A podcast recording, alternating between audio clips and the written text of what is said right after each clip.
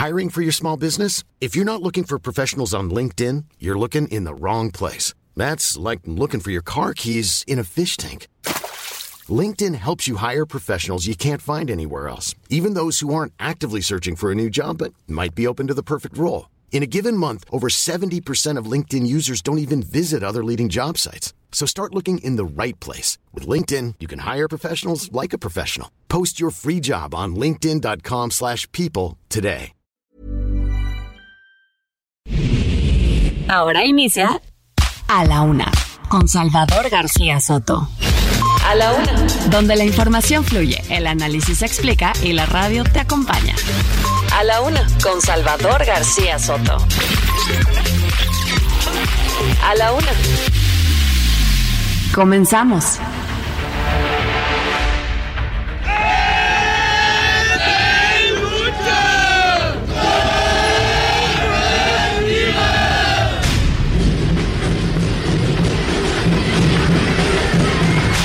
Sabemos que si algo ha caracterizado a Felipe Calderón ha sido su entreguismo a los intereses extranjeros. Terminó de empleado de una empresa energética española, creo que se llama Iberdrola. Es importante decirles que estoy bien, tengo COVID.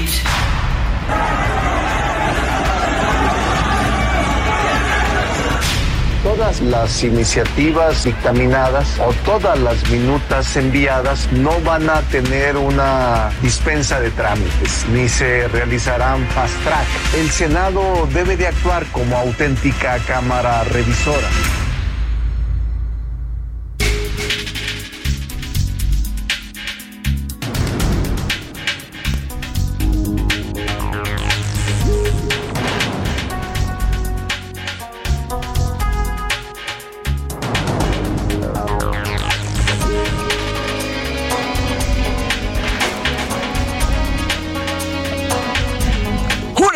Con un minuto, una de la tarde con un minuto. Bienvenidas, bienvenidos a la una con Salvador García Soto en el Heraldo Radio. A nombre del titular de este espacio, el periodista Salvador García Soto y de todo este gran equipo que hace posible día a día este servicio informativo, yo soy José Luis Sánchez Macías y le voy a informar en esta tarde de jueves, jueves 27 de abril, el último jueves ya de este mes. Despedimos ahora sí al mes de abril y como dirían, y como diría aquella canción de Joaquín Sabina, ¿quién se ha robado mi mes de abril? Ya se nos fue prácticamente de las manos tenemos mucho que contarle, mucho que platicarle en este, este jueves, ya cerrando prácticamente la semana. Hay 30 grados centígrados aquí en la capital de la República Mexicana, bastante calorcito, como el día de ayer alcanzaremos los 31 grados y ya por la noche tendremos 12 grados como mínima aquí en la Ciudad de México. En otros estados de la República, bueno, pues el calor también está pegando fuerte, fuerte en esta primavera, primavera que está a todo lo que da y sí, como diría Joaquín Sabina, trépale, Alex, ¿a quién me ha robado el mes de abril de Joaquín Sabina?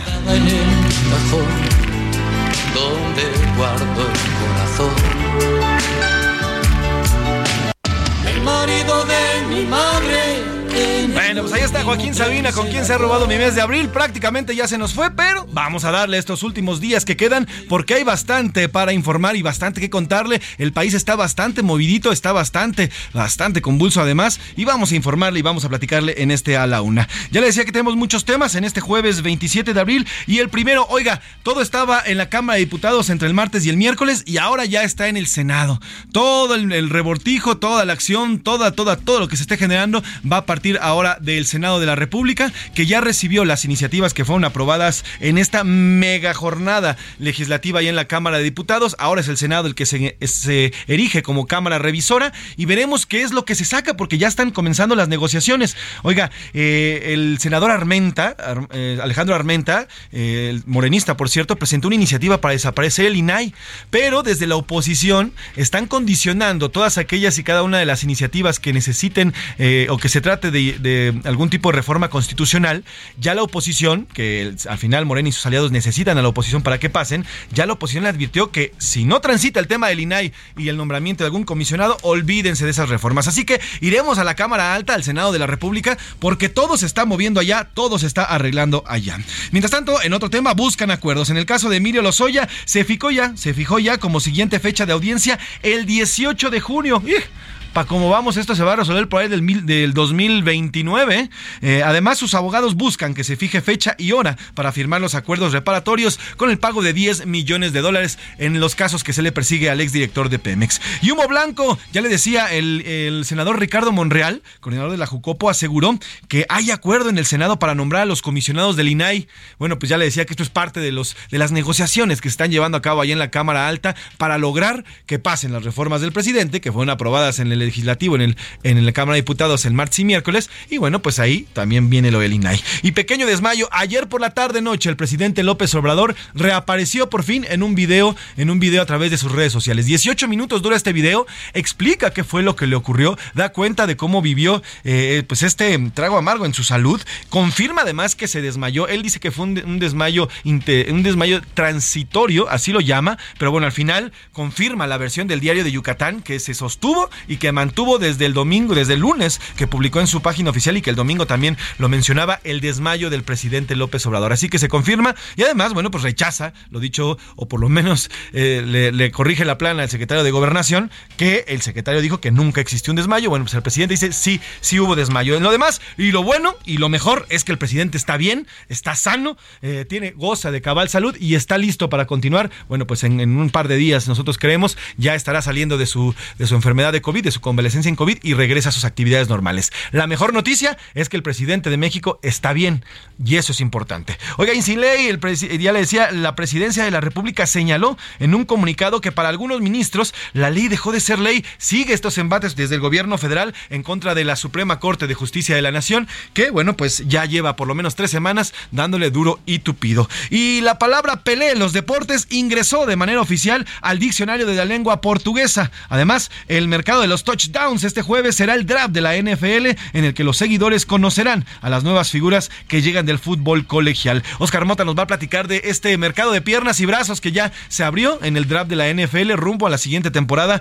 que está por comenzar en un par de meses, a mitad prácticamente del año. Así que bueno, pues ya está el draft de la NFL para iniciar en miras ya a esta nueva, nueva eh, jornada de la, de la Liga de Fútbol Nacional Americana. Así que como ve, tenemos muchísimos temas. Además, iremos a las ciudades más importantes de la República Mexicana, iremos a las calles también de aquí de la Ciudad de México y le tendremos la última información que se ha generado en las últimas 24 horas que nos dejamos de escuchar. Como ve, bastante movidito, pero ¿qué le parece si antes de entrar de lleno vamos a las preguntas del día? Porque como siempre le digo, este programa es nada, absolutamente nada, sin usted. En A la Una te escuchamos. Tú haces este programa. Esta es la opinión de hoy.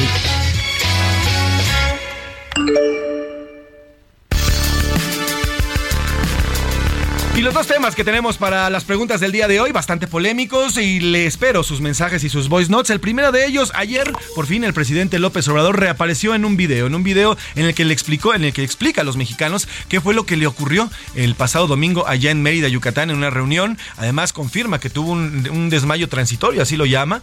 Eh, además, que sí se sintió mal, el COVID le habría bajado la presión, y eso es lo que explica el presidente.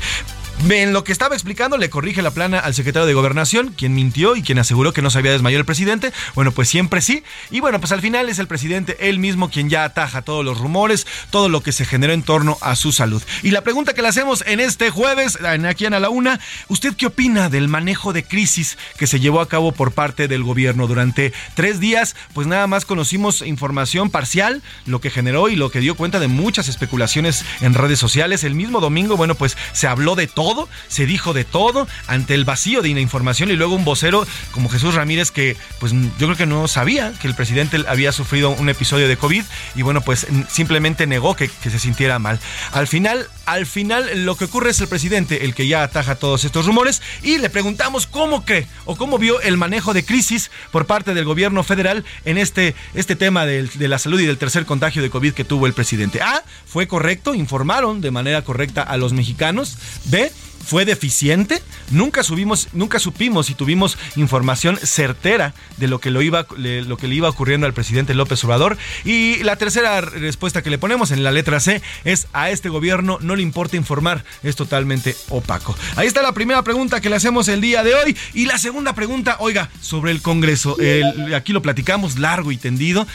durante el martes y miércoles la Cámara de Diputados, Morena y sus aliados votaron una serie de iniciativas, ocho en específico, que tras trastocaron y que trastocan la vida nacional del país. Ya le decía, y aquí le informamos, está desde la eliminación del CONACID, pasando por la eliminación de institutos y organismos como el INAPAM, como el eh, este Espina, que es para en favor de los niños y los adolescentes, está también el Instituto de Lenguas Indígenas, está el Instituto de eh, Tecnología del Agua, en fin, institutos importantísimos para la vida pública. Bueno, ¿qué le digo del INSABI, que también lo eliminan ante el fracaso? Este traspaso del 80% de los impuestos que proceden del turismo internacional al, al tren Directamente al tren Maya, en fin, fueron muchísimas iniciativas las que se aprobaron en Cámara de Diputados, muchas de ellas sin leerlas, sin que se llevara el proceso correcto legislativo, el de la discusión, el del debate parlamentario. En fin, la pregunta que le hacemos en este jueves sobre este tema, ¿qué opina del actuar de los y las diputadas de Morena y los aliados que aprobaron prácticamente, pues así, como, como,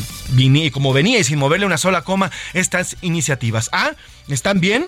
¿Son iniciativas necesarias para el país? B, son simplemente monocilinderos del gobierno federal. O C, estos diputados no les interesa más que. Estos diputados no tienen intereses más que los propios. Ahí están las dos preguntas que le hacemos en este jueves, jueves 27 de abril. ¿Y qué le parece si ya nada más que agregar? Vamos de lleno a un resumen de noticias y después le entramos directo a la información, porque ya estamos aquí en A la Una con Salvador García Soto. Ventarrón. Al menos 13 personas resultaron heridas luego de que fuertes vientos registrados este miércoles en la base aérea de Santa Lucía provocaron que algunas carpas y estructuras metálicas se volaran. Nuevo conflicto. La minera canadiense Silver Bull Resources inició los trámites de controversia internacional en contra de México por la suspensión de actividades en Coahuila desde 2019. El reclamo es por 178 millones de dólares bajo el entonces Tratado de Libre Comercio de América del Norte. Repunte. Luego de desplomarse 5.69% en febrero, el valor de las exportaciones mexicanas incrementó 4.50% en marzo. Mala planeación. Padres de familia y maestros de la primaria El Pipila, ubicada en la alcaldía Miguel Hidalgo, en la Ciudad de México, rechazaron la instalación de un poste de la línea 3 del cablebús dentro del plantel educativo. Al banquillo. Un juzgado salvadoreño instaló el juicio en contra del expresidente Mauricio Funes por presuntamente concertar una tregua con las pandillas para reducir la tasa de homicidios del país centroamericano asediado por los maras.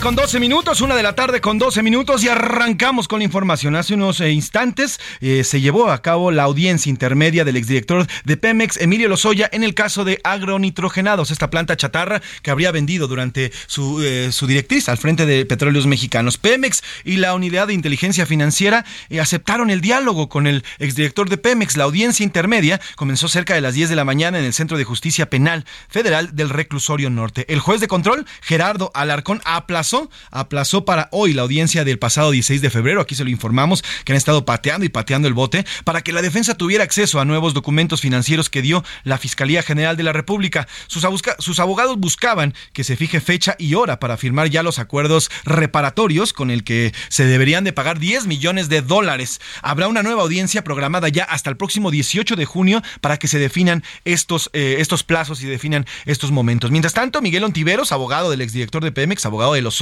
Dijo que hay pruebas suficientes para llamar a declarar al expresidente Enrique Peña Nieto y lo acusó directamente de ser él, el orquestador, él, el expresidente, el orquestador de esta, pues de todas estas tranzas que se habrían llevado a cabo durante su gobierno. Así lo dijo Miguel Ontiveros, abogado de Emilio Lozoya pruebas que señalan al expresidente de México, Enrique Peña Nieto, como responsable de la operación de un aparato organizado de poder enfocado en la corrupción. Por eso creemos también que tal y como sucedió en el caso del expresidente de Perú hace unos días que fue extraditado desde Estados Unidos al Perú por el caso Odebrecht, acusado de haber recibido 35 millones de dólares, también en este caso hay suficientes condiciones para que el expresidente de México, Enrique Peña Nieto, sea extraditado desde España y vuele, digamos, directamente desde el campo de hasta el AIFA y del AIFA directamente a este centro de justicia para que responda en torno a las acusaciones formuladas por Emilio Lozoya Austin en la denuncia que es pública y que creemos que es sólida, tal y como ya lo confirmó el señor presidente de México, en el sentido de que está probado que senadores, diputados y distintos actores recibieron sobornos en efectivo para la aprobación de la reforma energética.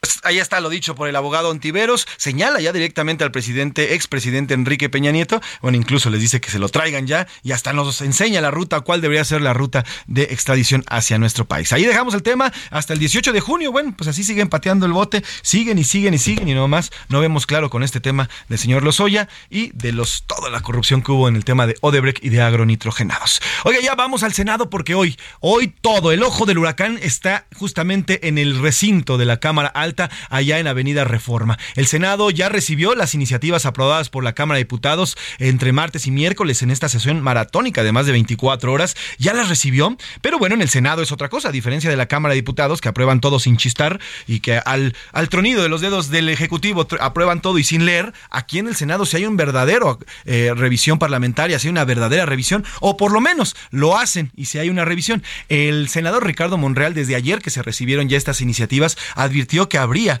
una revisión total de este tema. Mientras tanto, hace unos minutos ya comenzó el estira y afloje para que se aprueben estas iniciativas.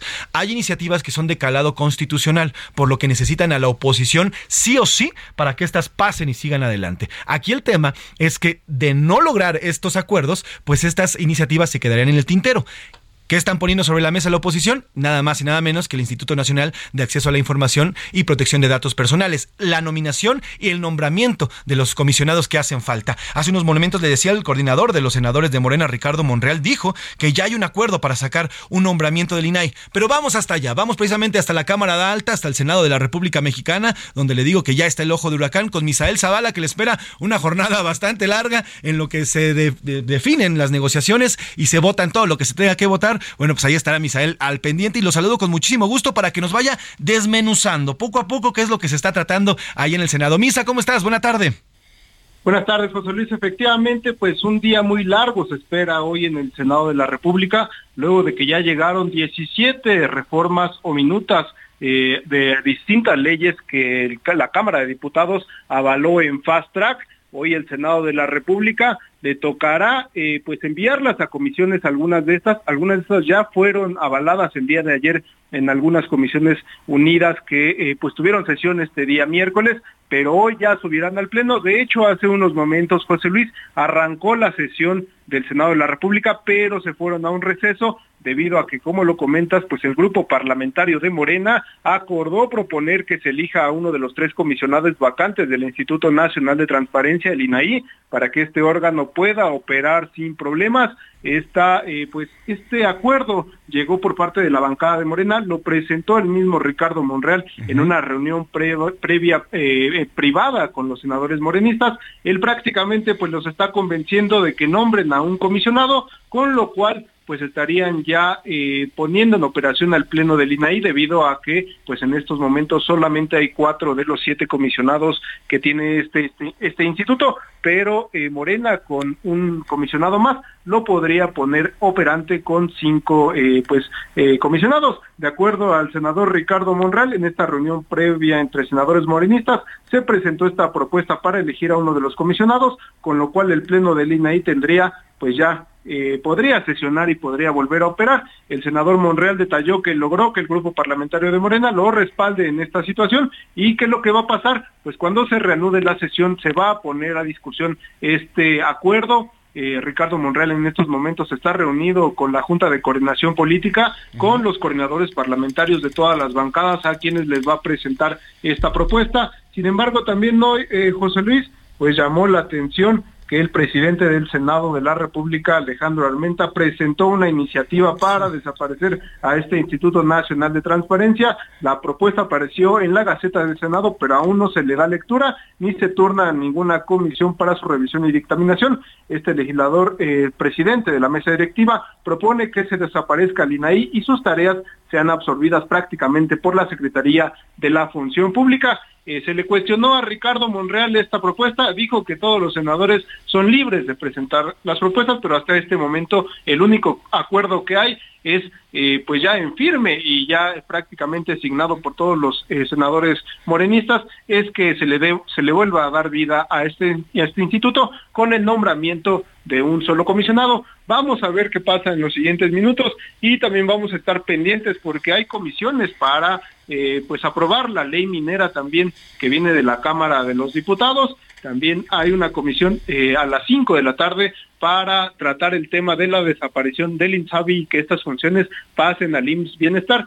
Una sesión muy larga se va a, dar este, en este Senado de la República. Posiblemente esta sesión concluya hasta el sábado o hasta el domingo este fin de semana para que eh, pues los senadores tengan tiempo para desahogar estas 17 leyes que les está enviando la Cámara de Diputados y que muchas de ellas pues son obra del titular del Ejecutivo Federal, el presidente Andrés Manuel López Obrador. José Luis. Y Misa, es importante eh, preguntarte el tema de la esta iniciativa que pone el presidente del Senado, Alejandro Armenta, el morenista Alejandro Armenta, ¿ya fue retirada o continúa, continúa vigente? Se mantiene vigente en la Gaceta, sin embargo, eh, hay un procedimiento eh, que siguen todas estas iniciativas, José Luis. El primer procedimiento que tiene que dar es que el mismo presidente de la mesa directiva del Senado, en una sesión, en la sesión del Pleno que se va a llevar a cabo hoy, pues le dé lectura a esta, eh, a esta propuesta. Esta propuesta en todos los casos, todas las propuestas del Senado son enviadas a comisiones. Esta propuesta no tendría ningún eh, trámite preferente, iría a comisiones y en las comisiones se estaría eh, dictaminando, se estaría analizando y eh, viendo la viabilidad si el Instituto Nacional de Transparencia podría eh, pues ser absorbido por la Secretaría de la Función Pública. Sin embargo, pues eh, también dentro de la bancada de Morena no se ha tratado este tema. Es una propuesta en solitario, vaya, que presenta eh, el morenista Alejandro Armenta, pero causa gran revuelo porque él es el presidente de la mesa directiva del Senado, no es cualquier senador, no es cualquier persona, es el presidente de la mesa directiva, él la está presentando y también es relevante por lo que ha habido eh, desde Palacio Nacional estos embates contra este instituto, que también pues han eh, planteado también el presidente López Obrador que estas funciones pasen a la Secretaría de la Función Pública, pero vamos a ver cómo se desarrolla esta propuesta. Eh, todavía el grupo parlamentario de Morena no la analiza, no hay una, no hay una, digamos, un, una, un aval del, grupo parlamentario, es una propuesta que apenas se subió a la Gaceta y todavía eh, pues no tiene ninguna ningún respaldo. Vamos a ver en los próximos días si eh, se llega a este respaldo por por esta por parte de esta propuesta, pero eh, muy seguramente José Luis en este día y en esta sesión no se estaría tocando esta propuesta del senador Alejandro Armenta. Pues interesante, Misael, estaremos pendientes con tus reportes, como siempre, puntuales y muy, eh, como siempre, en el momento para que nos estés informando lo que ocurre ahí en el Senado, porque es importante lo que se ha definido en los próximos, como bien dices, pues cuatro días larguitos. Mi querido Misa, espero que lleves tu sleeping bag y bastante, bastante café, porque va a ser largo estos días. Te mando un abrazo, Misael Zavala. Un abrazo, José Luis. Buenas tardes. Misael Zavala, nuestro reportero ahí en el Senado, que siempre está cubriendo estas, estos temas y además les espera una jornada bastante larga. Hoy le decía el, senador Ricardo Monreal, dijo esto sobre ya el acuerdo que, que tuvieron para lograr por lo menos un comisionado del INAI.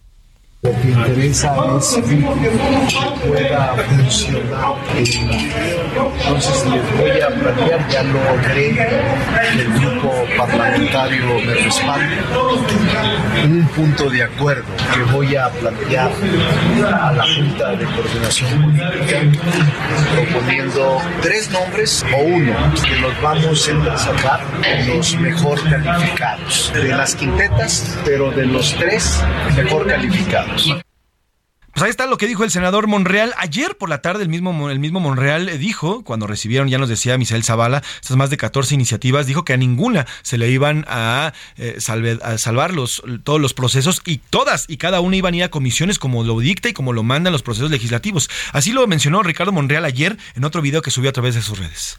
Todas las iniciativas dictaminadas o todas las minutas enviadas no van a tener una dispensa de trámites, ni se realizarán fast track. La idea es que pasen a comisión, todas, sin excepción, y que en las comisiones determinen la viabilidad, que se discuta, que se analice con seriedad cada una de ellas Ahí está lo que dice el senador Monreal. Mientras tanto, Dan Augusto López, quien continúa al frente de las mañaneras mientras el presidente López Obrador sale ya negativo de COVID, hoy defendió el proceso y legislativo que se lleva a cabo en San Lázaro e incluso dijo que está estipulado y que esta salvedad de todos los, los recursos que se necesitan previos a aprobar una ley, bueno, pues también están dentro de la ley. Así lo defendió el señor Adán Augusto López estas aprobaciones que hizo la Cámara de Diputados.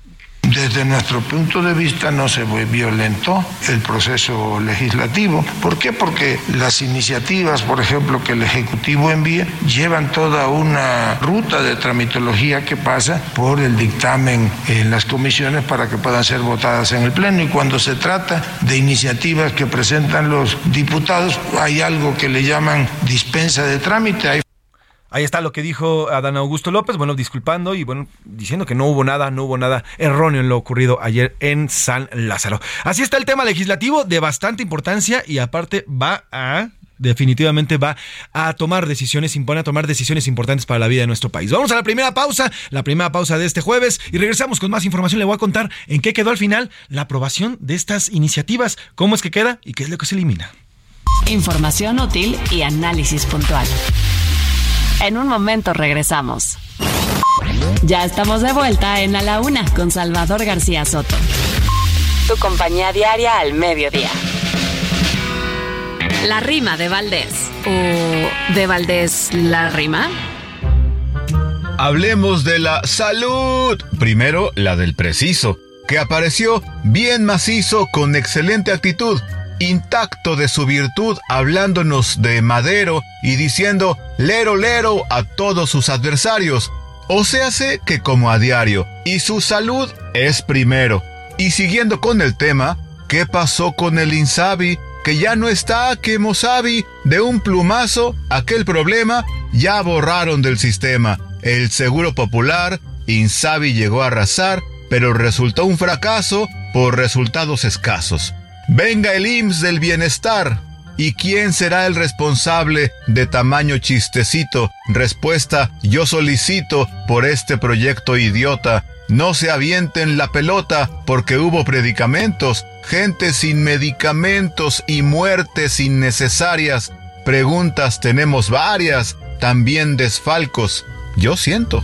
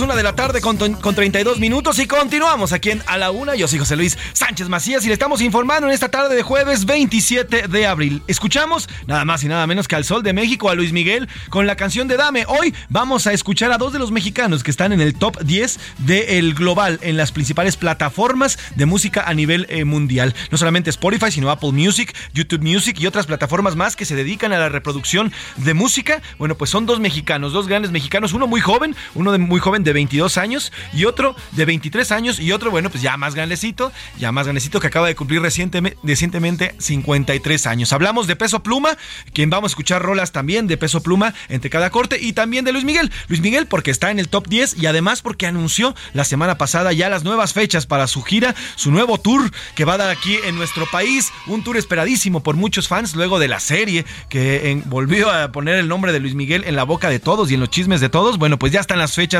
definidas para los conciertos de Luis Miguel aquí en, el país. Ciudad de México, 21 de noviembre, 22 de noviembre y 24 de noviembre. En Querétaro, 30 de noviembre. Aguascalientes, 2 de diciembre. San Luis Potosí, 4 de diciembre. León, 6 de diciembre. Puebla, 8 de diciembre. Oaxaca, 10 de diciembre. Veracruz, 12 de diciembre. Morelia, 15 de diciembre. Guadalajara, 17 de diciembre. Ahí están las fechas para el país. Así se va a presentar en, México el regreso del sol de Luis Miguel. Esperemos que sea un buen regreso, porque ya los últimos conciertos que estaba dando, la verdad es que dejó, mucho que desear, aparecía de repente pasadito de copas, eh, de repente no, no cantaba él y cantábamos todos los demás, no se le veía bien físicamente, en fin, esperemos que este regreso del sol sea un regreso pues glorioso como estamos acostumbrados a verlo, digno como de como él, él lo merece. Así que Peso Pluma y Luis Miguel en la música para este jueves, trépale mi Alex esta canción que se llama Dame, uno de mis discos favoritos, mm, salió en 1996, es una canción escrita por el cantautor argentino Alejandro Lerner y coescrita y producida por Kiko Xibran, interpretada y, reproducida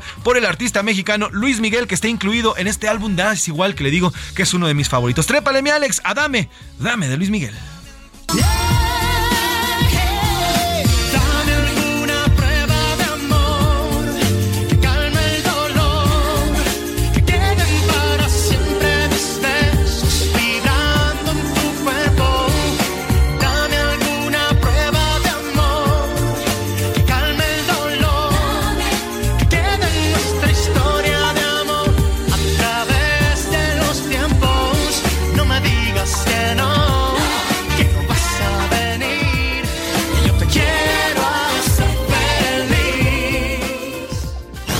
A la una, con Salvador García Soto.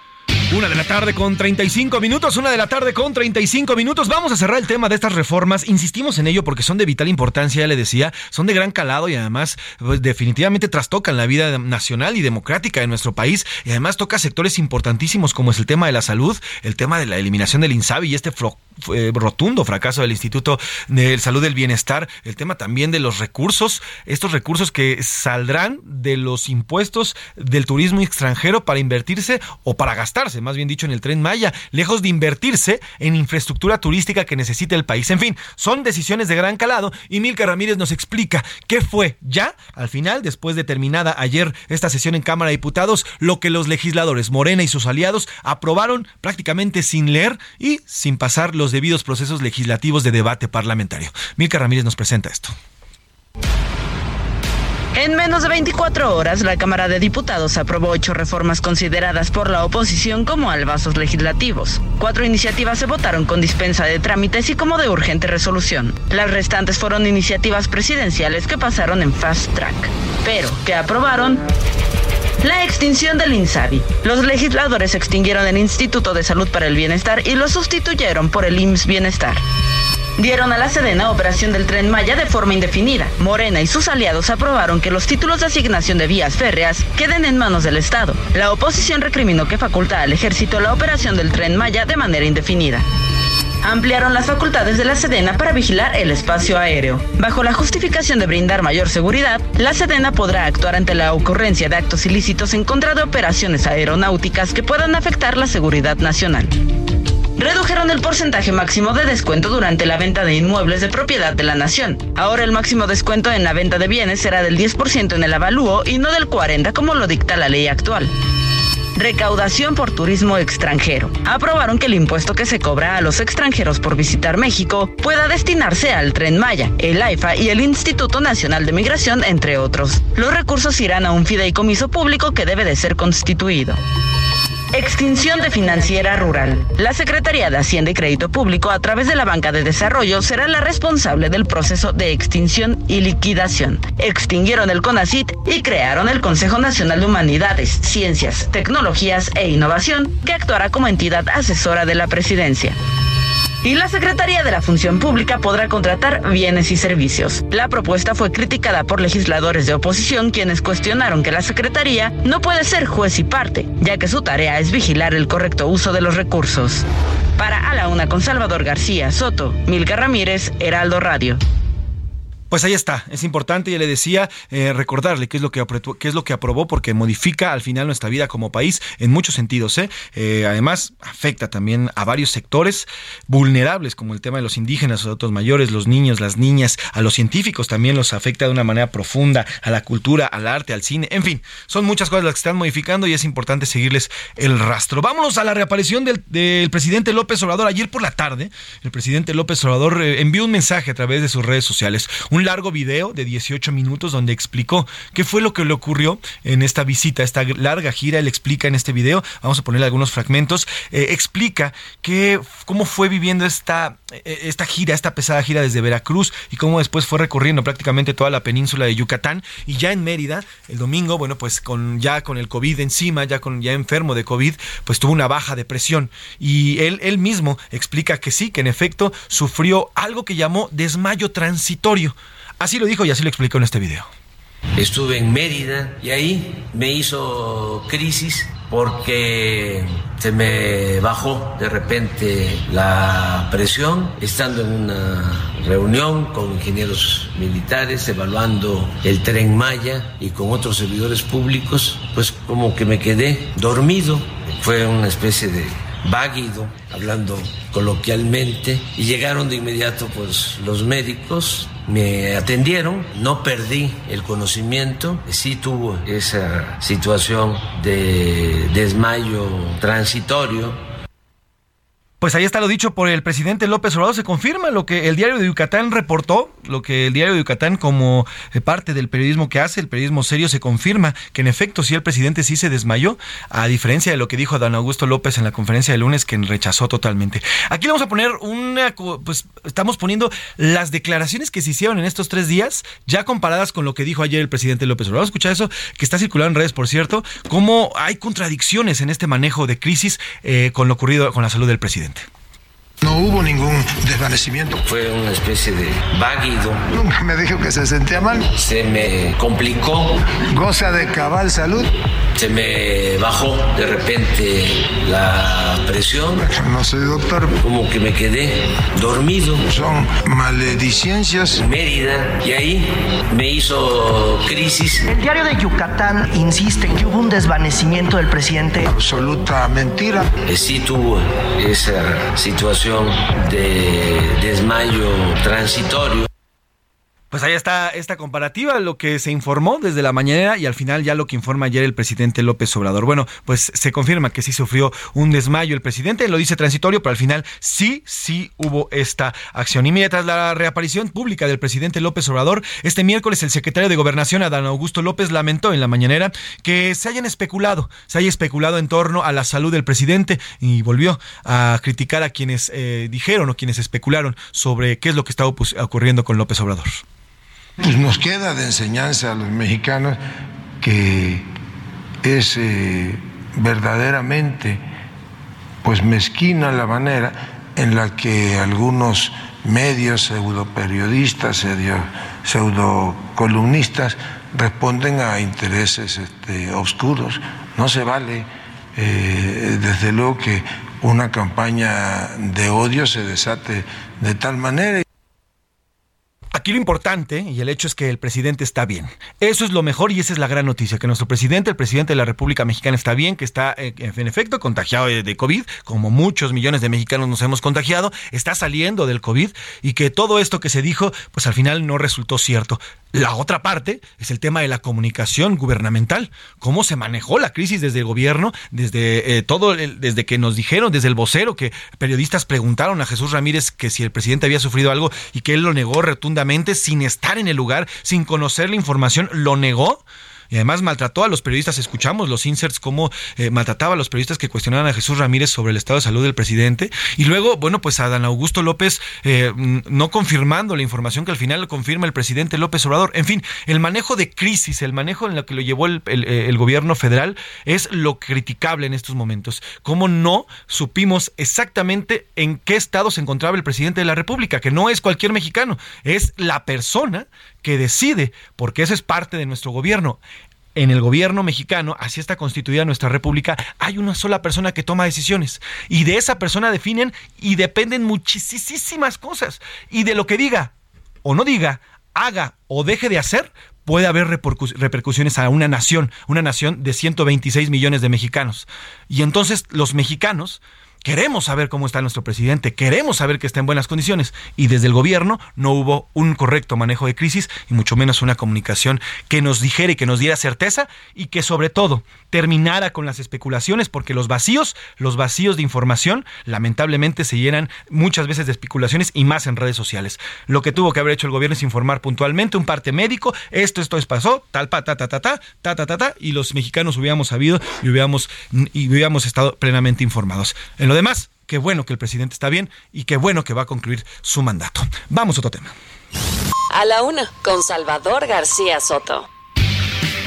Una de la tarde con 44 minutos, una de la tarde con 44 minutos. Vamos a regresar al Senado de la República y gracias por tomarnos la llamada. Le agradezco al coordinador del PAN en el Senado, al senador Julián Rementería, que nos tome la llamada para platicar de qué es lo que está ocurriendo, porque como decía al arranque de este espacio, hoy ya el ojo del huracán, todas las actividades están justamente en el recinto que está allá en Reforma y todo se va a concentrar en estos pues ya cuatro días que le quedan, tres días que le quedan a abrir. Ay, gracias senador Julián Rementería por tomarnos la llamada y cuéntenos ¿en qué va en este momento eh, pues las negociaciones? Porque ya supimos que ya hay por fin que se puede sacar un comisionado del INAI, pero también desde la oposición se está pidiendo que se, que se, eh, se maneje el tema del INAI para que se pueda dar trámite a las iniciativas que Morena y sus aliados quieren sacar adelante. Senador, buena tarde, cuéntenos en qué van estas negociaciones. Hola, buenas tardes, José Luis. Me da mucho gusto saludarte, saludar a todo el auditorio. Por supuesto que dieron resultados las presiones, la, digamos, todo, todo lo que se ejerció por parte de la sociedad, de los grupos parlamentarios de oposición, y hoy se alcanzó un acuerdo que se pueda llevar a votación a una persona entre los primeros que están calificados por la propia comisión, y entonces poder llegar al nombramiento en unos minutos más. Yo esperaría que no tardemos más de una hora, hora y media a lo mucho para poder tener ya el nuevo nombre del comisionado y con eso, bueno, darle al INAI la posibilidad de sesionar válidamente con cinco miembros como lo manda la ley y entonces las decisiones puedan ser válidas y obliguen a las autoridades para tener la posibilidad de pues lograr que las cosas que ellos acuerden, pues las autoridades en las distintas partes del país entreguen la información a los ciudadanos que así la requieren. Y luego pues los demás temas, ¿no? En donde tendríamos pues la discusión ya, una vez dicho esto y aprobado lo del INAI, bueno, entonces poder tener la posibilidad de ir a las votaciones en lo que resulte, con los votos, en las mayorías calificadas para las constitucionales y en las simples para las leyes generales. Ahora, senador, quisiera regresarme un poquito a lo del INAI. Hasta ahorita nada más está, digamos, pactado eh, el, nombramiento de un solo o sola comisionado. De, unas, de un solo, un Creo que se nos está cortando ahí la llamada. Vamos a revisar la línea con el senador Julián Rementería. Estamos platicando con el senador Julián Rementería, coordinador de los senadores del PAN, que nos decía que ya en las prácticamente en un par de horas podría darse el nombramiento de un nuevo comisionado. El senador Julián nos decía que sería comisionado el que sería nombrado en las próximas horas. Sí, sí, eh, digamos que un nombre en donde tendría que ser eh, pues nombrado en las próximas horas yo no creo que ni siquiera llegue a dos horas, será menos seguramente el tiempo. Y la mujer, la mujer tendría que esperar porque hay un tema, hay un, y tenemos otra vez problemas con la llamada. Ahorita vamos, estamos, él está en el Senado, obviamente, porque están en el treje y maneje del Senado de la República, el senador Julián Rementería. Y pues naturalmente las comunicaciones sabemos que aunque pagamos carísimo y nos obligan a pagar, y eso sí les deja a usted pagar, y bueno, pues le cortan la línea, pero ellos, las comunicaciones, las empresas de comunicaciones, pues nunca nos dan un buen servicio. Pésimas las comunicaciones aquí en nuestro país, pero eso sí, al mes nos están cobre y cobre estos cuates. Pero bueno, ahorita vamos a recuperar la, la comunicación con el senador Julián Rementería. Importante lo que nos está diciendo porque dice que ni siquiera un par de horas, ¿eh? Es decir, lo que nos está diciendo el senador Julián Rementería es que prácticamente en una hora podríamos tener ya a un nuevo comisionado del Instituto Nacional de Acceso a la Información, Transparencia y Protección de Datos. Esto se habría logrado ya gracias a un consenso, nos decía el senador Julián, y las presiones sociales que se han dado en torno a la necesidad de que el Instituto, del INAI, esté ya sesionando. Llevamos prácticamente un mes a partir de la salida del último comisionado del INAI que, que, terminó funciones el pasado 30 de marzo, bueno, pues todo abril este instituto no ha sesionado, ha estado detenido. No solamente son las sesiones, además las peticiones de información, la protección de sus datos personales, los míos, los suyos y los de todos los mexicanos, en fin, todas estas grandes tareas que realiza el INAI pues no las está, no le está pudiendo cubrir, cubrir cabalmente. ¿Por qué? Bueno, pues porque no tiene el personal necesario y que mandata la ley. Ya nos dijo el senador Julián Rementería que en los próximos minutos dijo que no, así nos dijo decir ahorita a la una, no pasa de dos horas para que ya se nombre al primer eh, comisionado del INAI. Mientras tanto, bueno, pues ya siguen las negociaciones para este tema, para las iniciativas que son necesarias y que tienen que sacar allá en el Senado y que, bueno, pues veremos cómo las van a seguir discutiendo. Mientras tanto, bueno, allá en, en la Suprema Corte de Justicia de la Nación, ayer decidió mantener el freno a la primera parte del Plan B de la reforma electoral. Esto hablando naturalmente de reformas que impiden su aplicación en el Estado de México y Coahuila. a la Consejería Jurídica del Ejecutivo Federal, ella fue la, instancia encargada de impugnar con un recurso de reclamación. Al respecto, la presidencia de la República señaló en un comunicado que para algunos ministros la ley dejó de ser ley. Así lo dijeron. Mire, en este comunicado, de acuerdo con el Ejecutivo Federal, el ministro Alberto Pérez Dayán debió abstenerse de participar en la resolución del proyecto de la ministra Loreto Ortiz que declaraba fundado el recurso de reclamación presentado. Bueno, pues para ellos y para la eh, Consejería Jurídica de la Presidencia, esta, la Suprema Corte que actualmente estamos viviendo, bueno, pues la ley dejó de ser ley. Pues perdónenme, pero aquí el único, el único que ha dicho en los micrófonos fuerte y claro, no me vengan que la ley es la ley, es el presidente López Obrador.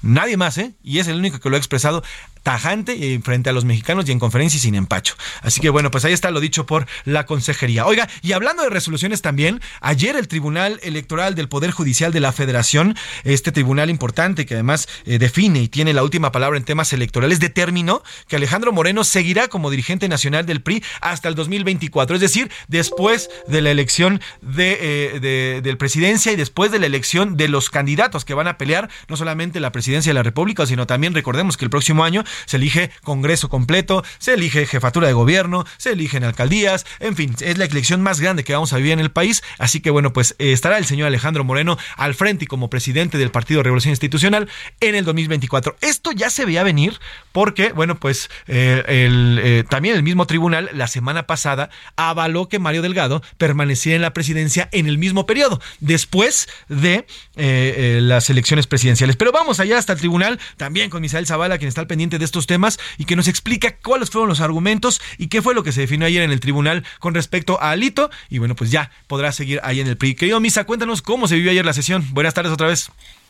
José Luis, buenas tardes, te saludo, saludo también al auditorio. Efectivamente, pues ayer una sesión bastante larga del Tribunal Electoral del Poder Judicial de la Federación, que se difirió incluso en dos ocasiones debido a este tema tan complicado que tenían los magistrados de esta sala superior, que era la revisión de la prórroga de Alejandro Moreno Cárdenas para eh, ampliar su dirigencia nacional en el Partido Revolucionario Institucional hasta agosto del 2024. Finalmente, pues eh, la sala superior declaró como válida esta prórroga para que Alito Moreno se mantenga como líder nacional de este instituto político hasta esta fecha de agosto del 2024.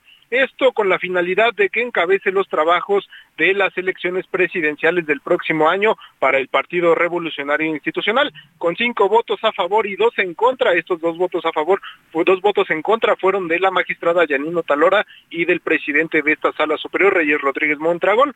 Los magistrados coincidieron que son válidas las modificaciones a estos estatutos pristas avalados por el Consejo Político Nacional para que Alito Moreno alargue su periodo como dirigente partidista del 19 de diciembre del 2022 hasta agosto del 2024. Esta sala superior corrigió la plana del Instituto Nacional Electoral, quien había anulado la prórroga de Moreno Cárdenas al declararla como inconstitucional. El Tribunal Electoral resolvió que el Revolucionario Institucional cumplió con el procedimiento en su propia normativa para que el Consejo Político Nacional aprobara las modificaciones a los estatutos internos. Incluso en los argumentos indicaron que pues el Consejo Político Nacional lo avaló con la mayoría de votos y también con los consejos políticos estatales del PRI alrededor de los 32 consejos políticos estatales que tiene este Partido Revolucionario Institucional. También se avaló esta prórroga por Alejandro Moreno, lo cual, pues, eh, con estos argumentos lo calificaron ya como válido, por lo que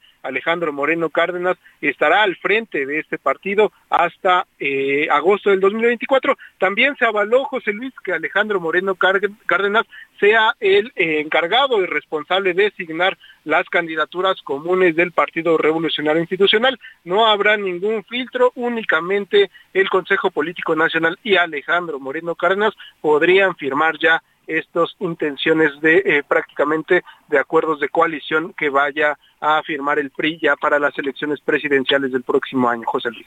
Pues importante la decisión que toman Misa y va, pues sí, va al unísono que lo que definieron con Mario Delgado también hace un par de semanas con exactamente el mismo tema y al final Mario Delgado y Alejandro Moreno Cárdenas se mantienen en sus puestos durante la elección esta del 2024 que va a ser la más grande. Estaremos pendientes, Misa. Eh, ¿Alguna noticia por ahí del Senado? ¿Nada se ha movido?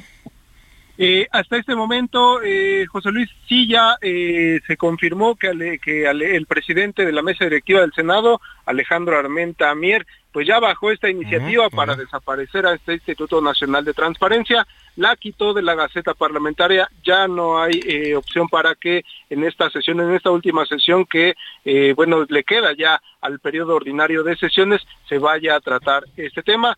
Sin en cambio, pues sí se mantiene este acuerdo para que se nombre a un comisionado de este Instituto Nacional y que vuelva a sesionar el pleno de este instituto para darle viabilidad y operación. Misa, rapidísimo, nos mencionaba Julen Rementería que sería un nombre. ¿Ya hay nombres que se estén manejando o todavía no? Aún no hay nombres, únicamente se, se confirma que es un nombre debido a que eh, hay que recordar que el presidente vetó a eh, tan eh, a dos eh, ya dos comisionados que habían sido electos por parte del Senado, un hombre y una mujer. Sin embargo, la mujer Yadira Alarcón pues acudió a tribunales y por eso no se va a nombrar a la mujer, únicamente se va a nombrar un hombre debido a que en el caso de la mujer pues está, en un procedimiento administrativo y se tendría que esperar a lo que dictaminen los jueces. En este momento pues hay oportunidad para que un hombre sea electo eh, por parte del Senado de la República. Pues gracias, Misa, por el reporte, como siempre, y nos mantenemos en contacto. Vámonos hacia una pausa, regresamos, se nos fue rapidísimo esta primera hora. Heraldo Radio, la H se lee, se comparte, se ve y ahora también se escucha.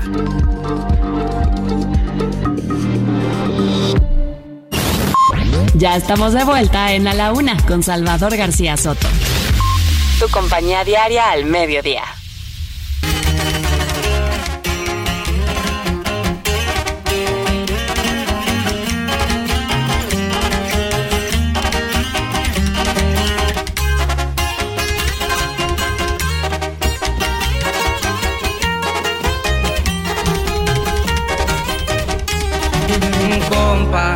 ¿Qué le parece esa morra? La que anda bailando sola me gusta pa' mí. Bella, ella sabe que está buena, que todos andan mirándola como baila. Me acerco y le tiro todo un verbo. Tomamos tragos sin pero,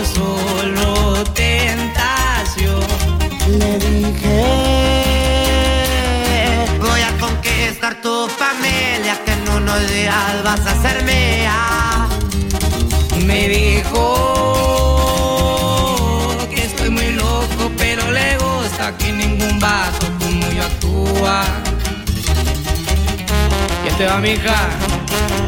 Dos de la tarde con un minuto, dos de la tarde con un minuto. Bienvenidas, bienvenidos a la una con Salvador García Soto en el Lealdo Radio. A nombre del titular de este espacio, el periodista Salvador García Soto y de todo este gran equipo que hace posible día a día este servicio informativo, yo soy José Luis Sánchez Macías y le voy a informar en este jueves, jueves 27 de abril. Estamos listos y arrancando ya la segunda hora de este servicio informativo. Si usted está sintonizándonos, gracias por sumarse en estos momentos a este espacio. Le vamos a informar, también le vamos a entretener y va a pasar una muy buena tarde. Si usted nos acompaña desde la primera hora, el doble de gracias. Ya hemos transitado en esta primera hora, hemos platicado a profundidad de temas importantes, le hemos informado sobre lo ocurrido ya en el Senado de la República. Ya se negoció el nombramiento de un comisionado del INAI. Va a ocurrir en las próximas dos horas, así nos lo confirmó el coordinador de los panistas en el Senado, Julián Rementería. Además, bueno, pues ya la oposición condicionó el tema del INAI a la aprobación de Fast Track que habrían llegado estas iniciativas desde la Cámara de Diputados. Estas aprobaciones Fast Track, bueno, pues la aprobación de estas mismas iniciativas en el Senado estarían condicionadas también a que el INAI recupere sus actividades. Y esto no se hace más que nombrando ya a los comisionados necesarios. Además, también platicamos de la salud del presidente, ya, es, ya se mostró de regreso, por lo menos en un video, continúa con infectado de COVID. Eh, ya Dan Augusto López, secretario de Gobernación, informó que no pasa de dos días y estará de regreso en sus actividades normales. Afortunadamente el presidente está bien. Ya entramos en gastos en esta segunda hora, tenemos mucho más por informarle, mucho más por contarle. Oiga, hoy se cumple un mes exactamente de esta tragedia que cobró la vida de 40 migrantes allá en, eh, en Ciudad Juárez, Chihuahua. Le vamos a platicar sobre el tema y vamos a tener bastantes entrevistas. Por lo pronto, estamos escuchando nada más y nada menos que a Hassan Emilio Cabande Laija, mejor conocido como Peso Pluma. Este joven eh, oriundo de Zapopan, Jalisco, de 23 años de edad, es hoy el artista más escuchado del mundo, así como lo escucha. Ni quien le guste, ni los K-Pops, ni Bad Bunny, ni Maluma, ni Rosalía, nadie. Es un mexicano, el artista más escuchado en las plataformas de Spotify, de Apple Music, YouTube Music, en fin, de todas las plataformas de música. Este mexicano de 23 años con un nuevo género y eso es lo importante, que es un nuevo género nacido desde México, que no es reggaetón, que ya estábamos acostumbrados por lo menos toda esta década que el reggaetón llevaba a mano, un género mexicano que se llama corridos tumbados, que se posiciona como uno de los géneros más importantes a nivel mundial. Ya hay videos en todo el mundo de gente tocando esta canción. Ella baila sola que tiene más de 250 millones de reproducciones en Spotify, cantándola, mire, en japonés, en italiano, en lo que usted quiera. Así que Peso Pluma, este joven de 23 años, es todo un fenómeno. Y estamos escuchándolo aquí en A la Una para recordar estos dos grandes, a Luis Miguel y a Peso Pluma, que son parte del top 10 a nivel mundial. Trépale, mi Alex, a ella baila sola compa, ¿qué le parece esa morra? La que anda bailando sola, me gusta pa' mí. Bella, ella sabe que está buena, que todos andan mirándola como baila. Me acerco y le tiro todo un verbo, tomamos tragos sin peros Dos de la tarde con cuatro minutos. Oiga, tenemos mucho que contarle en esta segunda hora. Vamos a platicar, ya le decía, se cumple un mes exactamente de lo ocurrido en Ciudad Juárez, Chihuahua, esta muerte de 40 migrantes. Vamos a hacer todo un resumen y un análisis, porque al final, bueno, pues no hay, o por lo menos no hay alguien ya sentenciado sobre este caso. Las investigaciones continúan, dan avance. Ya fue presentado Francisco Garduño Antier en, una audiencia, ya fue imputado oficialmente. En fin, vamos a analizar este tema. Platicaremos también, oiga, ¿recuerda usted estos eh, enfrentamientos, o ni siquiera enfrentamientos? Estas agresiones por parte de los taxistas allá en Cancún, Quintana Roo, este eh, sindicato de taxistas que son toda una mafia, literalmente, que han bajado a punta de golpes a extranjeros, a, turistas extranjeros de los Ubers, que han bajado a golpes a turistas nacionales, que ofenden, que no solamente a los, a los, eh, a los extranjeros, sino también a los pilotos. En fin, bueno, pues hoy ya esta batalla legal entre taxistas y choferes de aplicación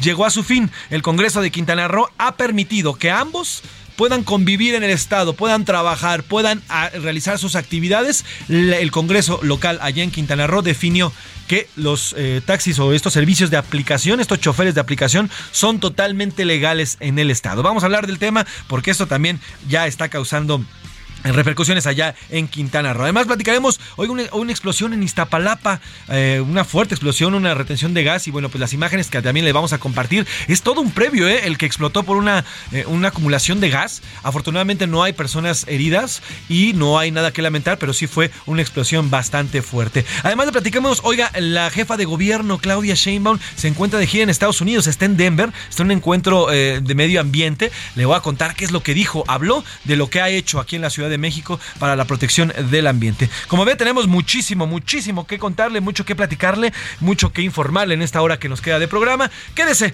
la va a pasar bien, se va a divertir, va a escuchar buena, buena música, pero sobre todo se va a informar, que eso es lo más importante. Dicho lo anterior, vamos a las preguntas del día, porque tenemos dos y tuvimos dos preguntas importantes, pero ya está aquí en la mesa, como siempre, acompañándonos y informándonos qué es lo que nos dice el público. La mismísima Milka Ramírez. ¿Cómo estás, Milka? Buena tarde.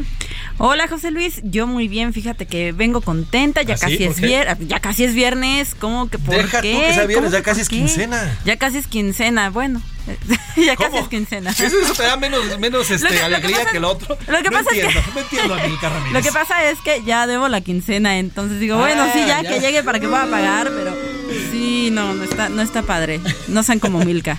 Nadie, bueno, la, verdad, la verdad es que la mayoría de los mexicanos ya tenemos casi gastado nuestro salario, pero bueno, así es esto de México. Tenemos dos preguntas importantes, Milka, dos preguntas Así que es. se hicieron a través de redes sociales y a través de también nuestro, nuestro eh, eh, arroba ese García Soto y también nuestro teléfono. La primera de ellas sobre la reaparición y el manejo de crisis que hubo por parte del gobierno federal en cuanto a la enfermedad de COVID del presidente López Obrador. Y la segunda, la que le hicimos esta aprobación de al menos ocho iniciativas que desaparecen, entre ellos el INSABI y otros institutos. Estas iniciativas, pues que sí modifican nuestra vida como mexicanos, porque vamos a adolecer de institutos importantes. Y bueno, pues usted qué opinaba de la aprobación, del el proceso de cómo estos diputados de Morena y de y, de sus aliados aprobaron estas iniciativas. Ahí están las dos preguntas y es momento de preguntar. ¿Qué dice el público? Tenemos eh, respuestas importantes, Milka. Sí, correcto. ¿Qué te parece si primero vamos a Twitter? Nos Ya, cuentas qué nos dice, primero a twi- qué Twitter, nos ¿por dice Twitter, no? qué nos está mencionando el público en Twitter, en arroba ese García Soto, y después vamos con los mensajes. Sobre el manejo de crisis por la salud del presidente López Obrador, el 2% dice que lo manejaron muy bien, que informaron bien sobre la situación. El 33%, ay, ya 34 dice que mal, que no hubo información. Y el 64% dice que el gobierno de, de plano no quiere informar. ¿De plano? De Eh, ¿cuán- plano. ¿Cuánto dice? ¿Cu- ¿Qué porcentaje? 64% dice que el gobierno no quiere informar. Ok, muy bien. Que la verdad es que yo sí creo que estuvo muy mal manejado. Bastante mal manejado, bastante mal manejado porque debería de haber protocolos por lo menos establecidos por parte del gobierno federal para que diga, a ver, si pasa algo hay que informar, el que tiene que informar es Correcto. tal, ¿no? Claro. Eh, no, eh, en teoría debería ser el vocero, por eso se llama vocero, pero ya vimos que el vocero pues no nomás no tenía información, que no está en el lugar y que pues no nos, no nos dijo la verdad, ¿no? Entonces sí, debió de haber desde presidencia, desde gobierno debió de haber pues existido por lo menos un manejo mejor de esta crisis. ¿no? Y es que acabas de dar en el clavo, José Luis. Hubo una desorganización incluso interna, porque el secretario de Gobernación tenía una versión, el vocero presidencial tenía otra versión, y sale el presidente López Obrador y dice, pues, ¿qué creen? Que ni una ni otra. que es la que tenía el diario de Yucatán, ¿no? Pero bueno, ahí está lo dicho. Pues sí, nada más faltó decir. Y sobre la segunda pregunta, ¿qué opinan de la aprobación de las iniciativas en la Cámara de Diputados que se fueron sin moverle una sola coma? El 7% dice que está bien, que son necesarias. El 13% dice que mal, que son innecesarias. El 21% dice que hay intereses escondidos. Y el 59% ¿Qué es el ganón? Dice que los diputados solamente siguen órdenes. Dice que solamente dijeron, bueno, pues así está. En, en redes sociales criticaron fuertemente el actuar de los diputados, sobre todo de Morena y de sus aliados, porque de verdad que en teoría existe, y tú, lo, y tú trabajaste en, la Cámara, sobre todo en senadores, Milka, existe un proceso parlamentario. Se supone que esta Cámara, este Congreso está para representar no solamente a los mexicanos, sino a sectores vulnerables.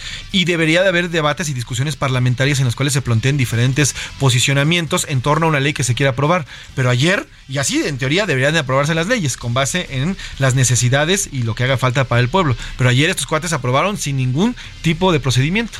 Sí, claro. Mira, al final lo que dice hoy en la mañana el secretario de Gobernación es cierto. No podría no haber una falla o, o un, un, este, ay, se me fue la palabra. O sea, puede ser que el proceso legislativo no esté mal per se. ¿Por qué? Porque sí es cierto, existe esta figura como de dispensa de trámites o de urgente sí, sí, sí, resolución. O sea, eso existe, ¿no? Habría que evaluar cada caso, sin embargo, creo yo que sí, no, no es que esté mal, simplemente diría el presidente López Obrador, no es ilegal, pero es inmoral, Sí, porque cada ley se debe de discutir, como dice, se debe de, de tomar su tiempo en comisiones, en foros, y más porque creo que son cosas cercanas, como por ejemplo el CONACIT, ¿no? O sea, ¿cuánta gente no estaba inscrita a becas del CONACIT? Sí, sí. Bueno, ahora ya es otro El consejo. INSABI. El INSABI. A ver, sí, en efecto, la ley marca esta exención de, de todos los procesos cuando lo amerite y cuando haya necesidad. Aquí no había necesidad de aprobar todo esto. El tema es que a los diputados y a las diputadas de, de Morena y sus aliados Les les surgía. surgía aprobar porque cuando em- comience el próximo periodo, el primero de septiembre, ya vamos a estar inmersos en el proceso electoral de 2024. Exactamente. Y entonces va a haber otras prioridades y entonces no va y entonces todo se va a condicionar a ello. Por eso es que en sí, en efecto existe esta figura, hay manera y la ley prevé que se exenten algunos procesos cuando lo amerite la ley, cuando sea necesaria. Por ejemplo, cuando llegó el COVID, era Claro. necesario legislar a expresa, a vapor, para liberar recursos o para cualquier tipo de cosa. Aquí no era necesario este cambio. Aquí no era necesario toda esta, esta desaparición. Aquí no era necesario dispensar estos procesos. Y mira, lo hicieron tan al vapor que incluso tuvieron que bajar una reforma que era la del horario laboral, la de reducción de horas de 48 a 40, precisamente porque por querer hacer todo rápido, Exacto. no se dieron cuenta que era una reforma constitucional. No se dieron cuenta, imagínense si a eso se dedican y no se dan cuenta. Pero bueno, y en el, el teléfono, ¿qué nos dicen en el WhatsApp, mi querida Milka? En WhatsApp, buenas tardes, lo de la enfermedad del presidente es una cortina de humo para no ver lo de las iniciativas de la Cámara de Diputados. Enfóquense completamente en eso, por favor, y gracias. Que sí, Y- tiene razón nuestro radio escucha. A ver, eh, en, en todo este proceso, a ver, en política no hay casualidades. Y el tema también de que durante tres días no viéramos al presidente, Claro. no supiéramos de él, mientras estaba discutiendo estos temas de gran calado en la Cámara de Diputados, pues de alguna u otra forma funcionaban, funcionaban también como distractor. Así también lo vieron muchos analistas. El hecho de que estuvieran más desviados hacia dónde está el presidente que si a estas, eh, eh, a estas eh, legislaciones que se están aprobando, bueno, pues también pudo haber sido ahí una caja china, como le llamaban en los tiempos pristas, ¿no? Correcto. Termina su mensaje diciendo 18 minutos de explicación confirma que el presidente solamente quiere distraer a la gente. Bueno, también, a ver, ahí les va. El, recuerden que el presidente es muy inteligente. Es inteligentísimo. Recuerden que dentro de, las- de todas estas especulaciones nocivas totalmente se dijo que había tenido afectaciones eh, a nivel cerebral. Lo que hace el presidente ayer es una hilación total y absoluta de ideas. Nos lleva a la historia, la decena trágica, lo- la quincena trágica, lo que ocurre de corridito, va, viene de ideas, regresa. Lo que te muestra es un presidente totalmente Sano. cabal y sano en todos los aspectos. Tiene COVID, sí, pero él nos demuestra que él tiene la, perfectamente la, la capacidad de armarte una historia de 18 minutos, metiendo historia, sacando, eh, pegando a los conservadores, explicando qué fue lo que pasó, bromeando, sí, sí, sí, echando, dice que charoleó a los militares, los dice yo soy el jefe del jefe, entonces me dejan aquí, o sea, el presidente bien cabal y totalmente sereno y, y elucubrando muy muy bien. Así que también también despeja todas estas dudas con este discurso. Fue ¿no? como una cachetada con guante Sí, blanco. sí, sí, ¿no? sí, sí, es bastante inteligente el presidente López Obrador. Morena y su 4T, así las cosas en México. Esos diputados están a orden del jefazo de Palacio. Saludos desde Torreón a Juan Pedro. Saludos A Juan Torreón. Pedro, saludos hasta Torreón, qué rico el calor en estar fuerte allá en Torreón. Saludos hasta allá hasta Torreón. ¿Qué más nos dice el público? Saludos, noticiero de A la Una con respecto a la explosión del tanque de gas en la colonia Juan Escutia y Iztapalapa. En menos de una semana hay dos casos de tanques de gas. Uno fue abandonado en vía pública el sábado pasado. ¿Qué podemos hacer? Las gaseras tienen responsabilidad de revisar los tanques antes de rellenarlos y entregar a quien lo pide. Ay, miren, nos dice un saludo desde Cafetería Nota Café. Nos escuchan diario. Saludos hasta la cafetería Nota Café. Ahorita vamos a ir hasta Iztapala precisamente en este eh, eh, esta explosión que ocurrió hoy por la mañana. Todavía hay ahí eh, están los elementos de emergencia. Fue una gran explosión y sí tiene razón. Vamos a hacer un reportaje sobre este tema. Ya son dos explosiones. La semana pasada hubo otra ahí en Iztapalapa también por un tema de gas. Entonces sí vamos a hacer un reportajito al respecto. Y sí, el tema yo creo que el tema de los cilindros pues es bipartita. Tanto los proveedores de gas como nosotros, los usuarios, tenemos que checar constantemente nuestras instalaciones de gas, del, del agua, las instalaciones eléctricas de nuestras casas. También es nuestra responsabilidad, no podemos dejarle todo al gobierno muchas veces, ¿no? Buenas tardes, José Luis. Se aprueba todo súper rápido, igual que cuando desaparecieron el Seguro Popular para quedarse con los recursos y después desaparecerlo. Ayer nos decía eh, el, el doctor Javier, pues que sí, que en efecto, que el objetivo real de desaparecer al, a- al Seguro Popular era qui- quedarse con estos 500 mil millones de pesos del presupuesto. El INSABI los absorbió, ahora no sabemos dónde están porque ya el instituto ya se fue. Vamos a ver qué dice eh, la Auditoría Superior de la Federación, pero estos discursos, estos recursos fueron ya usados, dispensados y pues no hay medicamentos, no hay atención, no hay INSABI, tenemos un IMSS bienestar, le van a cargar todo al IMSS, veremos a ver cómo funciona y cómo va girando, pero al final una de las principales tareas del Estado, que es brindar medicinas, brindar salud, pues no la está cumpliendo, ¿no? Para los mexicanos. Buenas tardes, equipo de A la Una. Saludos. Es, es increíble lo que está pasando con los diputados y senadores de Morena, PT y Verde. Los pongo en minúsculas porque son partidos políticos, dicen de los narcos. Saludos. Estos legisladores están destruyendo a México y es que la ira es que el verdadero pueblo mexicano debemos de, ah, bueno, que debemos de defender nuestra democracia. Y digo el verdadero pueblo porque el pueblo que manipula estos partidos no son mexicanos, son zombies de la 4T. Miguel Ramírez del Estado de México. Saludos, Miguel, saludos, eh, gracias por tus comentarios. Y sobre el tema del abogado de Lozoya, dice que hasta promociona a Laifa. A ver si, eh, bueno, a ver si a eh, López Obrador le hace caso y le perdonan los, de- los delitos a Lozoya. Eso es lo que dice Bueno, lo, lo que hace el, el abogado Ontiveros es llenarle el ojo al presidente, ¿no? Porque pues, Claro. le dice, traigo a la laifa, este, pues, prácticamente le está llenando el ojo para que, para intentarlo convencer de que, de que traiga el, el expresidente Peña Nieto desde España, ¿no? Buenas tardes, mi pregunta sería, ¿cuándo la 4T nos ha dicho la verdad? Siempre que sale, nos salen con que tienen otros datos. Saludos. Saludos, y sí, pues sí, somos el- es el sexenio de los otros datos, así nos han manejado. Muy buenas tardes a la una con Salvador García Soto. Los saludo desde La Laguna, José García. Saludos, Tocayo. Creo que es una cortina de humo para olvidar todo lo que está pasando en nuestro México y los legisladores actúan como ah, lamebotas del presidente. Veo que será el peor presidente de todos los tiempos. Yo me pregunto, en qué nos benefician estas iniciativas que el presidente está pidiendo que se aprueben.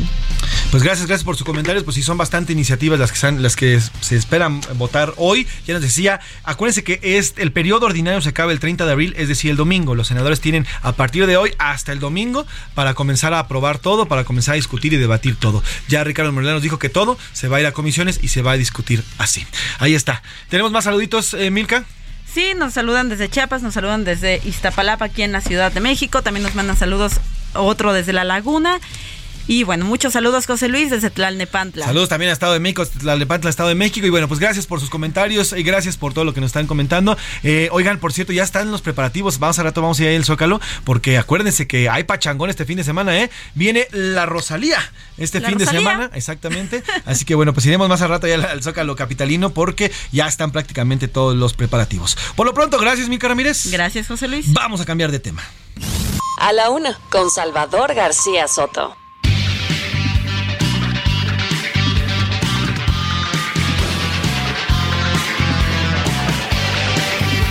Dos de la tarde con 18 minutos, dos de la tarde con 18 minutos. Oiga, ¿usted eh, recuerda a Iván Macías? Iván Macías es un fotógrafo, él fue... Mm, eh, él se dedica al, fotoperiodismo, ha sido además multipremiado en, diversas, en diversos eh, concursos de fotografía, ha sido además él es fotógrafo y además publica en diferentes medios sus fotografías y está por presentar una nueva exposición, está por, por presentarse en una exposición, inaugura la exposición Evoluciones, que comienza a partir del próximo 29 de abril a las 11, a las 11 de la mañana en el Centro Cultural Citlatepetl, aquí en, en Citlatepetl número 25 en Hipódromo Condesa. Este fotógrafo, Iván Macías, joven él, ganó recientemente el World Press Photo también por una fotografía, seguramente usted la vio, ahorita lo vamos a volver a postear en redes sociales donde se aprecia en pleno, eh, eh, logró captar Iván a una de las, hizo todo un trabajo con enfermeras y doctoras que, participaron directamente en la primera línea de COVID y cómo quedaban sus rostros después de permanecer horas, horas en los hospitales con las máscaras y todos los aditamentos que se ponían para cuidar a los, enfermos de COVID. Pero bueno, vamos a hablar ahora de esta exposición, una gran exposición Evoluciones que le decía se presenta en Citatepetl allá en la colonia Condesa y tengo el gusto de saludar en la línea al gran Iván Macías, fotógrafo, fotoperiodista, ganador de la World Press Photo y además mexicano. Y Gracias, Iván. Buena tarde. Cuéntanos de esta exposición Evoluciones que vamos a ver a partir del próximo 29 de abril. Hola José Luis, pues es un placer eh, estar aquí contigo y muchas gracias por el espacio. Eh, esta exposición, Evoluciones, la llamé así porque justo eh, hablo sobre, de, de, forma visual, acerca de las evoluciones que hemos tenido en la vida. O sea, trato de manejarlo en plural porque quiero mostrar a través de mi trabajo, a través de las diferentes áreas que, que, he desarrollado. Entre ellas pues, se encuentran, lógicamente, los proyectos que me llevó a ganar el WordPress Foro, pero también hablo un poco o trabajo un poco el paisaje, trabajo el, la narrativa visual. Entonces, Evoluciones lo que trata de hacer es abarcar diversas formas, diversos estilos, diversas emociones que el, espectador eh, pueda despertar eh, pasiones, recuerdos a través de mi trabajo. Y quiero justo eh, el poder mostrar al espectador diversas áreas, ¿no? Que él diga, ah, bueno, pues eh, podemos eh, emocionarnos, que él pueda transmitirle algo a través del paisaje, que pueda transmitirle algo a través de una fotografía nocturna, algo a través de los rostros de los médicos. Entonces hablo mucho sobre los diferentes, las diferentes áreas, ¿no? En la que uno puede disfrutar y apreciar las fotografías. Iván, a través de tus imágenes, de estas grandes fotografías, cuentas historias. A través de tu lente, bueno, pues cuentas muchísimas historias que los, las personas que vemos tu trabajo podemos además conocerlas. Eso lo vimos con el WordPress Photo, pero lo mismo han ido en estos, estos premios que has recibido en el International Photography Award en el 19 y en el 20. Que en esta, en Evoluciones, ¿qué historias vamos a poder conocer? Eh, ¿Continúas con esta, eh, este eh, sí, objetivo de contarnos historias a través de tus fotografías? Claro que sí. de hecho, una, van a ser cuatro historias las que voy a contar a través de las fotografías. La primera es la que ya casi todos conocen, o por lo menos conocen una fotografía que fue la ganadora del WordPress Photo y es acerca del COVID. La segunda va un poco, es un poco más retrospectiva y es acerca de, de eh, las distancias que manejan las personas, los pueblos originarios. Eh, la tercera va sobre el astro que nos rodea todo, todo cada, cada mes eh, el astro nocturno, que es la luna, y la luna rodeada a través de la ciudad. Y la última, que la llamo nómada, es acerca de los viajes, las personas, los paisajes y las experiencias que se han tenido, ¿no? Eh, en alrededor de México. Entonces son cuatro historias las que voy a contar en esta exposición. Ahora, Iván, estas cuatro historias que ya nos cuentas y que bueno, ya estoy muy ansioso por, verlas, porque bien, ya habíamos platicado cuando ganaste el WordPress Photo con esta imagen y con esta serie, pero fue una sola imagen, pero forma parte de una serie COVID-19 First Responder, eh, si no mal recuerdo, y con esta, este, estos, ¿es tu trabajo? ¿Sería un, digamos, un resumen de tu trabajo más reciente en esta exposición? ¿O sería un resumen prácticamente pues, de toda tu vida ya consolidado como un gran fotógrafo, un documentalista además y un contador de historias a través de la imagen? Eh, pues yo creo que es una mezcla de las dos. O sea, para mí esta va a ser, va a ser incluso, bueno, perdón, van a ser proyectos que tengo antes de la pandemia y después de la pandemia. Perdón. Y lo que quiero hacer es mezclando todo para que vean y conozcan a través de mi fotografía que tenemos, que podemos, que podemos, que nos puede emocionar. Y más allá de eso, lo que quiero también es que esta exposición sea la primera de varias que van a formar caminos. Estos cuatro caminos que van a ver aquí van a ser exposiciones que después vamos a extender en historias, en narrativas, en formas, en emociones. Entonces, para mí es, es muy importante esta exposición porque justo es como el inicio de varios caminos que vamos a ir tomando y que quiero ir contando, eh, quiero ir contando ¿no? a la gente que, que le gustan este tipo de expresiones, que se emocione con ellas o que sienta algo a través de ellos. Pues Iván, vamos a invitar a la gente y yo ahí también estoy invitado también. Voy a ir el próximo, a partir del 29 de abril a las 11 de la mañana en el Centro Cultural Citlatépetl, allá en Citlatépetl 25 en la colonia Hipódromo Condesa. ¿Estará hasta cuándo y dónde podemos comprar los boletos? ¿Cómo nos acercamos? Cuéntanos rapidísimo, que Iván. Eh, pues a partir del sábado del 29 y termina hasta el 3 de junio la exposición, va a estar prácticamente todo mayo. La entrada es libre, no tiene ah, ningún costo, pueden ir de lunes a viernes y los fines de semana es hasta las 3 de la tarde. Perfectísimo, pues Iván, eh, Iván Macías, gracias por estos minutos, te agradezco y estaremos pendientes de tu exposición y como siempre de tu trabajo. Que tengas buena tarde, Iván. Gracias, igualmente, un abrazo. Pues allá está, y visitar, hay que visitar esta exposición Evoluciones. Vamos a una pausa y regresamos aquí en A la Una. Heraldo Radio, la H se lee, se comparte, se ve y ahora también se escucha.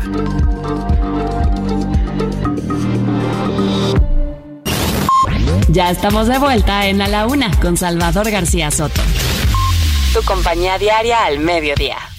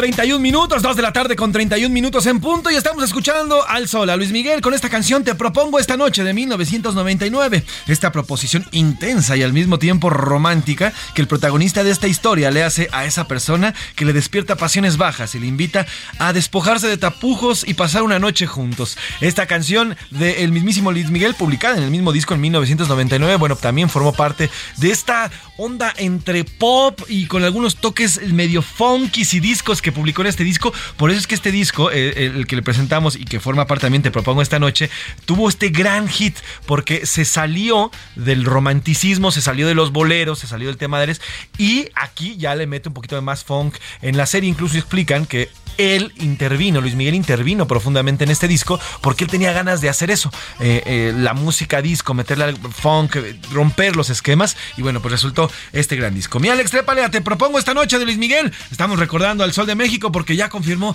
su regreso a los escenarios.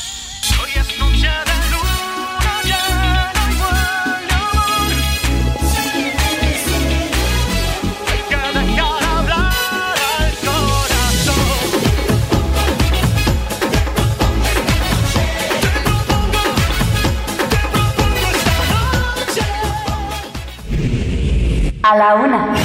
Con Salvador García Soto. El ojo público. En A la Una tenemos la visión de los temas que te interesan en voz de personajes de la academia, la política y la sociedad. Hoy escuchamos a Carlos Salomón en Sabías que. El ojo público. ¿Sabías que Nicaragua es una tierra bellísima, de grandes artistas y poetas? El arte ha crecido, pero la democracia le ha sido difícil crecer. En los 70 hubo una revolución que los mexicanos apoyamos. Los sandinistas, un puñado de jóvenes hicieron lo imposible. Los Ortega, Daniel Humberto, Tomás Borges, el escritor Sergio Ramírez y el comandante Cero nos hicieron soñar con una Nicaragua más igualitaria y democrática después de derrotar al sangriento dictador Somoza. El Frente Sandinista fue un ejemplo en América Latina, pero poco le duró a Nicaragua la vida democrática. Lo primero que hicieron, muchos de ellos, no todos, fue repartirse las haciendas y propiedades que le quitaron al dictador. Un periodo de transición democrática cuando Daniel Ortega dejó el poder en manos de doña Violeta Chamorro, para más tarde volver a él a través de una elección. Y entre Ortega y su esposa se han convertido al paso de los años en un fenómeno peor que el de Somoza. Son campeones en las arbitrariedades, en violar los derechos humanos, en el empobrecimiento de su gente, en conducir a Nicaragua por peores caminos que los del antiguo dictador. Aquí en México, así como apoyamos a la revolución sandinista, que acabó en un rotundo fracaso, es la hora de decir lo propio de Daniel Ortega. ¿Sabías que Daniel Ortega no tiene autoridad moral y México no debe guardar silencio? Ya que guardar silencio es ser parte de una complicidad que ahoga la democracia y la calidad de vida de miles de nicaragüenses. A la una, con Salvador García Soto. 2 de la tarde con 35 minutos, 2 de la tarde con 35 minutos. Oiga, quiero retomar el comentario que hace Carlos Salomón y sí, nos recuerda lo que está ocurriendo en Nicaragua, estos ya cinco procesos o cinco eh, gobiernos que ha llevado Daniel Ortega al frente de este país y una serie de, híjole, de actitudes autoritarias, eh, desde detener a sacerdotes o a clérigos por expresarse en contra de esta eh, del mandato de Daniel Ortega, hasta la detención de opositores, elecciones donde eh, el mismo Ortega manda detener a quienes quieran postularse para competir en su contra en elecciones presidenciales, en fin, un gobierno que se pensó sería de izquierda, que sería bueno para su gobierno y se acabó, se acabó convirtiendo en un gobierno autoritario, en un gobierno que además tiene la pobreza a quienes, pues a prácticamente a todos los nicaragüenses y quienes están cerca de Daniel Ortega, quienes lo alaban, quienes lo, han prácticamente pontificado, pues están en la vanagloria, se llenan los bolsillos y las arcas, mientras el pueblo nicaragüense está sufriendo y está sufriendo no solamente por la falta de, eh, pues, de medicamentos, de alimentos y demás, sino también por la falta de libertades un Estado que les ha robado las libertades. Y en México no nos hemos atrevido a decir absolutamente nada en contra de esta dictadura. Gran comentario de Carlos Salomón. Oiga, de Nicaragua nos vamos hasta Cancún, hasta allá, hasta Quintana Roo en específico, hasta el estado, porque hoy el Congreso local definió que todos los transportes de aplicación, llámese Uber, Didi, Cabify, como usted los quiera llamar, son totalmente legales y pueden trabajar en cualquier, eh, pues, en cualquier lugar del estado, en cualquier municipio del estado, porque ya le ordenó así el Congreso. Vamos hasta allá, hasta Quintana Roo, con mi compañera Fernanda Duque, corresponsal del Heraldo Media Group, allá en esta entidad, donde nos explica esta definición que ya pone fin, o debería por lo menos poner fin a este desencuentro y a estas constantes agresiones que han habido por parte de taxistas hacia choferes de aplicación. Fer, cuéntanos, buena tarde, ¿qué se acaba de definir en el Congreso local allá en Quintana Roo? Hola, buenas tardes. Como mencionabas, pues se acaba de definir este que Uber y plataformas como Didi puedan entrar como transporte eh, privado a través de, puedan ofrecer su servicio a través de estas plataformas. Y con esto sí se supone que tendría que poner fin al conflicto entre taxistas y choferes de estas aplicaciones, que es lo que más ha afectado al destino en los últimos meses. Sin embargo, después de que se aprobó estas reformas en la ley de movilidad, eh, los conductores de Uber pues han eh, expresado un rechazo hacia ciertos puntos de estas reformas, sobre todo aquellos que tienen que ver con el pago de un impuesto del 1.5% sobre cada eh, servicio que se otorgue a través de plataforma este, de aplicación ah, para el transporte privado y que iría a un fondo de movilidad para que unidades como ya sea taxi, como los taxistas puedan tener acceso a recursos para modernizar y para adecuar sus eh, unidades, porque ahora también esta ley trae como, eh, parte como parte que ahora las unidades van a tener que estar monitoreadas por el C5 a través de cámaras de vigilancia, las unidades van a estar, tener que estar sincronizadas con, con la ubicación, con las cámaras de seguridad, también se hablaba de, tax, de la imposición de taxímetros, todo esto que va a tener que imponerse en un lapso de algún de unos este, incluso años y para esto se estaría utilizando este fondo de movilidad que se alimenta de este 1.5% en el cobro de, del uso de las plataformas, entre otros este recursos que también estarían previendo para este fondo y bueno, esto es lo que no termina de convencer a los choferes de, de Uber en la entidad, quienes son los que se han mostrado un poco renuentes a este a este, cobro de la de la que trae la reforma. Sin embargo, mencionan que pues bueno, nunca ha habido una justificación real para las agresiones que tienen entre, desde, desde los taxistas, pero se espera que con esto sí realmente haya un final para esta rencilla. Fer, ¿qué han dicho los taxistas? ¿Qué, ¿Cuál es la reacción luego de esta decisión del Congreso? Hasta el momento no han hecho una, una no han lanzado un posicionamiento oficial. Sin embargo, en las mesas de construcción de estas reformas habían tenido diálogo con el Congreso y con incluso con el gobierno del estado para la construcción de esta iniciativa que fue aprobada anoche. Perfecto, Fer, pues estaremos pendientes de la reacción que haya por parte de los taxistas y cómo comienza a aplicar ya esta decisión del Congreso allá en Cancún. Te mando un abrazo y que tengas buena tarde.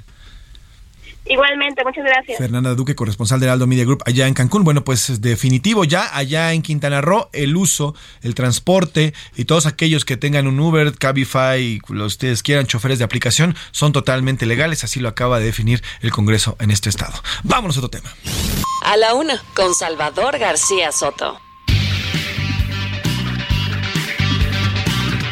Dos de la tarde con 40 minutos, dos de la tarde con 40 minutos. Este jueves se cumple un mes del incendio en una estación migratoria del Instituto Nacional de Migración ahí en Ciudad Juárez, Chihuahua, que cobró la vida de 40 personas. Ricardo Romero nos hace un resumen de lo que ha transcurrido, lo que ha ocurrido en estos 30 días en los que las investigaciones continúan. Hay algunos señalados. El, el director del Instituto Nacional de Migración, que continúa al frente del instituto, ya fue acusado formalmente. Y mientras tanto, bueno, pues ya hay 40 familias, 40 familias y estas 40 familias que no vieron regresar a sus migrantes. Ricardo Romero nos presenta esta historia.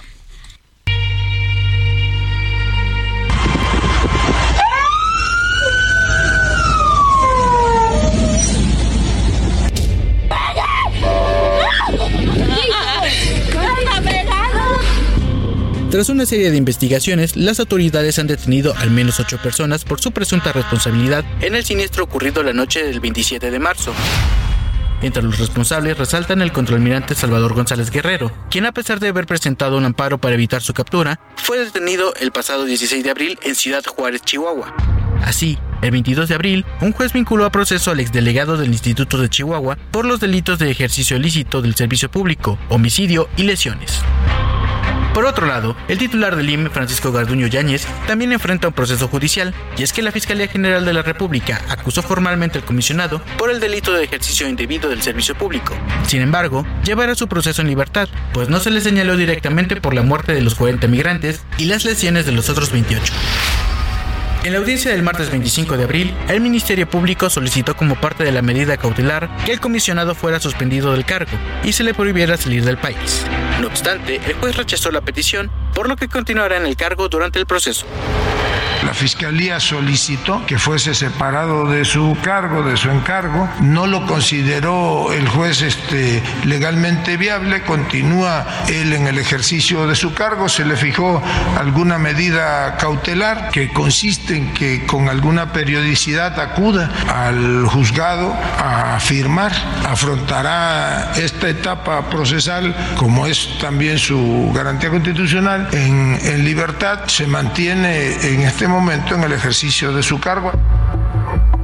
La defensa de Garduño Yáñez solicitó la duplicidad del plazo constitucional de 144 horas para resolver la situación legal del funcionario, por lo que comparecerá en la audiencia el próximo domingo 30 de abril a las 11 horas. Las otras personas que están detenidas son un guardia de seguridad de la empresa privada de nombre Alan Omar N, el migrante venezolano Jason Daniel N, Eduardo N, jefe de recursos materiales en el IMNE en Chihuahua, y Juan Carlos N, jefe de Grupo Beta, también Daniel N, Rodolfo N y Gloria Liliana N. Para la una, con Salvador García Soto, Ricardo Romero.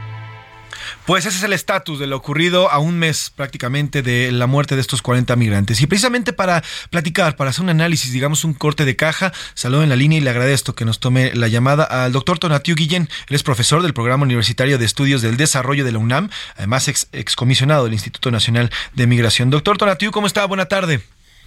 ¿Qué tal? Muy buenas tardes, José Luis.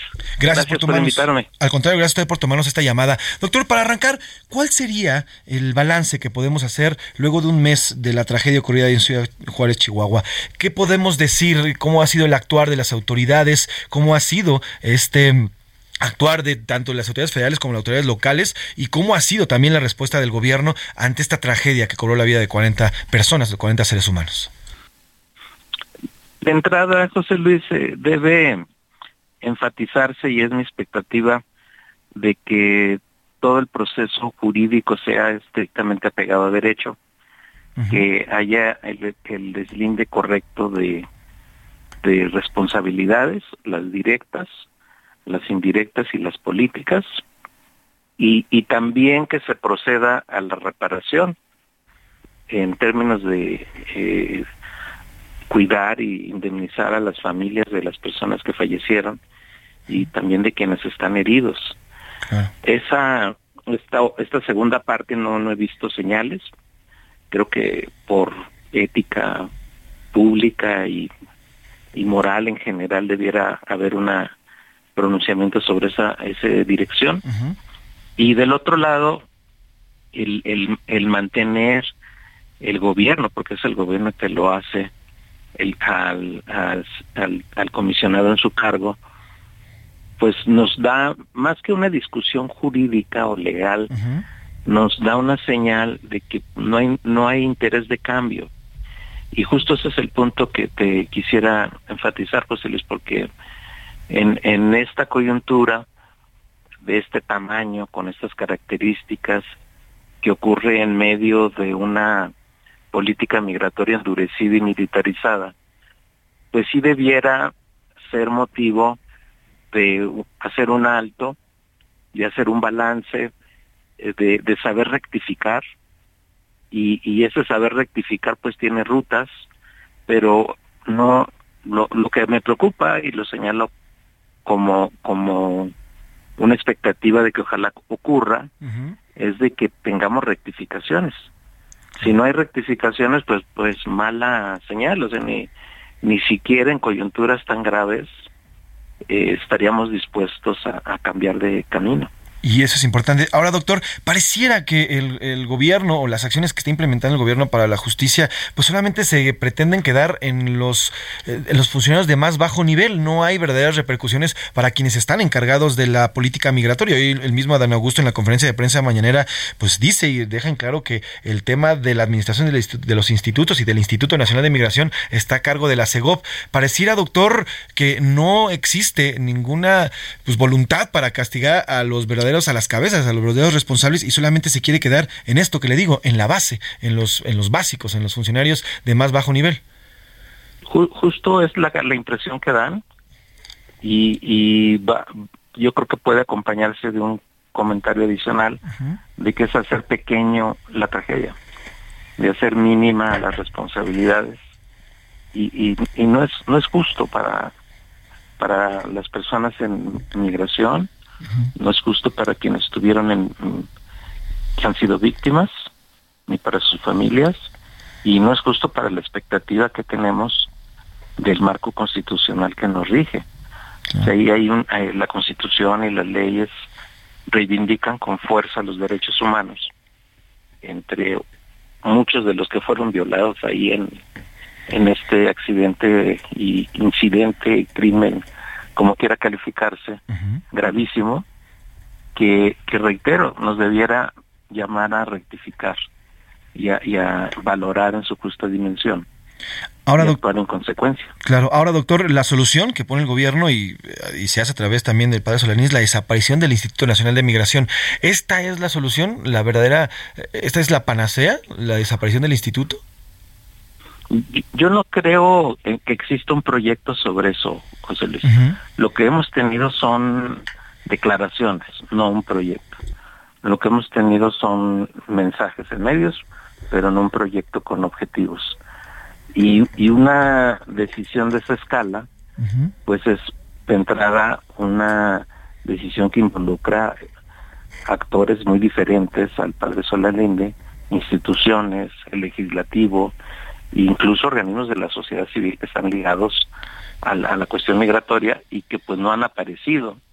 Entonces no no no tomaría seriamente ese, ese planteamiento.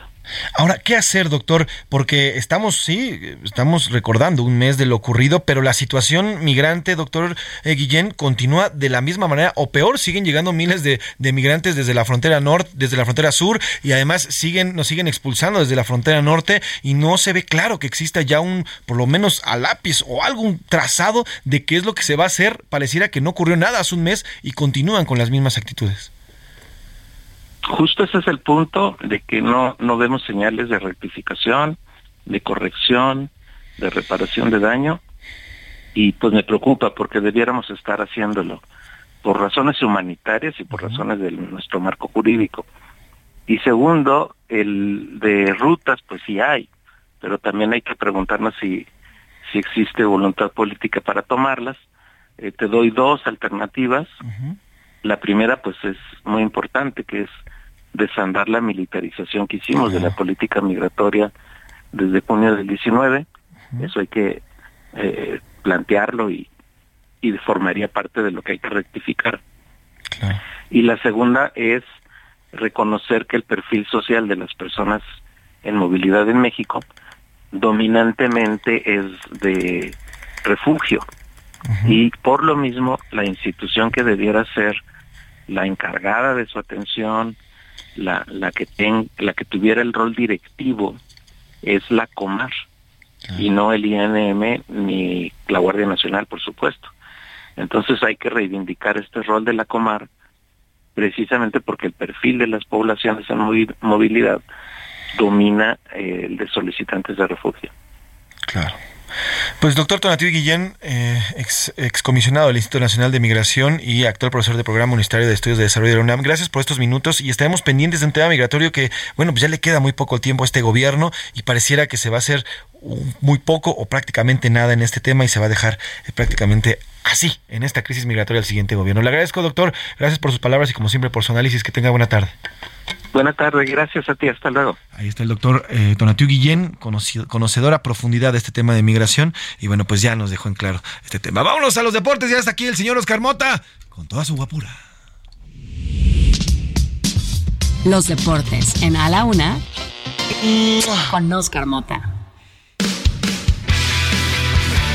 Oscar Mota Aldrete, vienes muy de tacuche, muy guapetón, ¿cómo estás? Bienvenido. Que- y además eh, me quedé atrapado en los elevadores Ah, de aquí, entonces ameritaba la situación, ¿no? Es que no están para saberlo, pero se fue la luz unos momentos aquí en el edificio. No lo escucharon ustedes porque aquí hay plantas y demás y todo. Ya te iba a reportar desde ahí, querido Mafe. Heraldo Televisión como Heraldo Radio continuamos transmitiendo a pesar de que se vaya el, el, la José luz, Luis pero Sánchez, estoy tú te aquí en el este instante. Pero bueno, ya llegamos, ¿no? Afortunadamente. Qué bueno. Querido Mafren, hoy un gran día para ganar. Saludos y a todas las amigas amigos que nos escuchan. Ahora vamos a hablar de fútbol americano porque hoy es el día del draft de la NFL.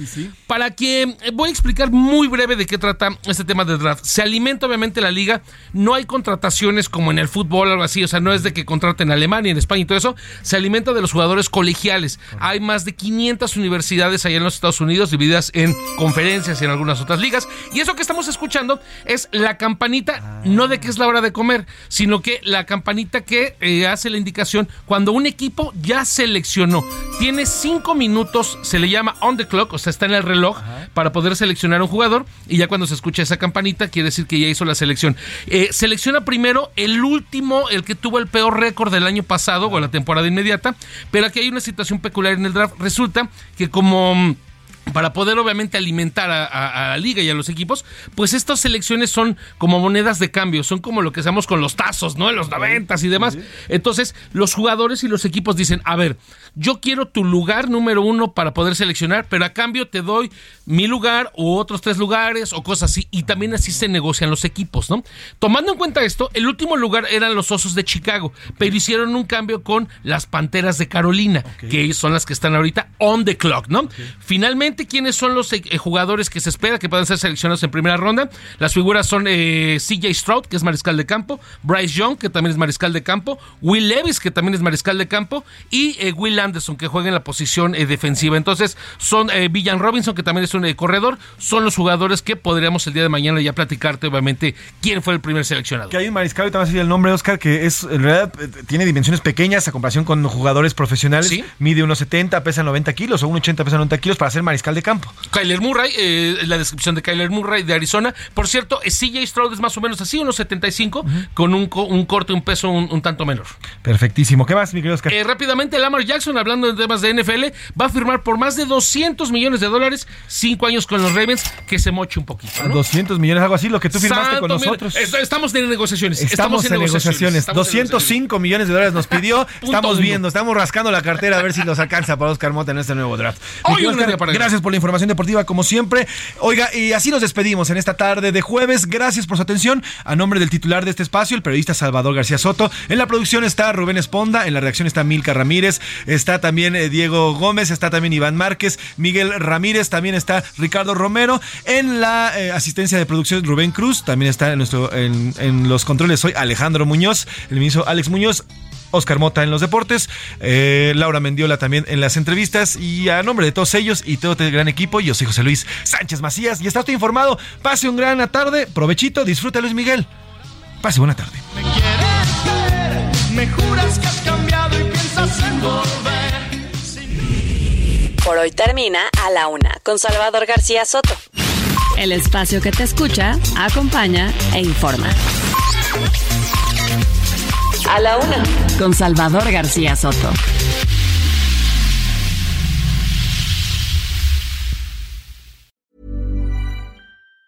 Planning for your next trip? Elevate your travel style with Quince. Quince has all the jet setting essentials you'll want for your next getaway, like European linen, premium luggage options, buttery soft Italian leather bags, and so much more. And it's all priced at 50 to 80% less than similar brands. Plus, Quince only works with factories that use safe and ethical manufacturing practices. Pack your bags with high-quality essentials you'll be wearing for vacations to come with Quince. Go to quince.com slash trip for free shipping and 365-day returns.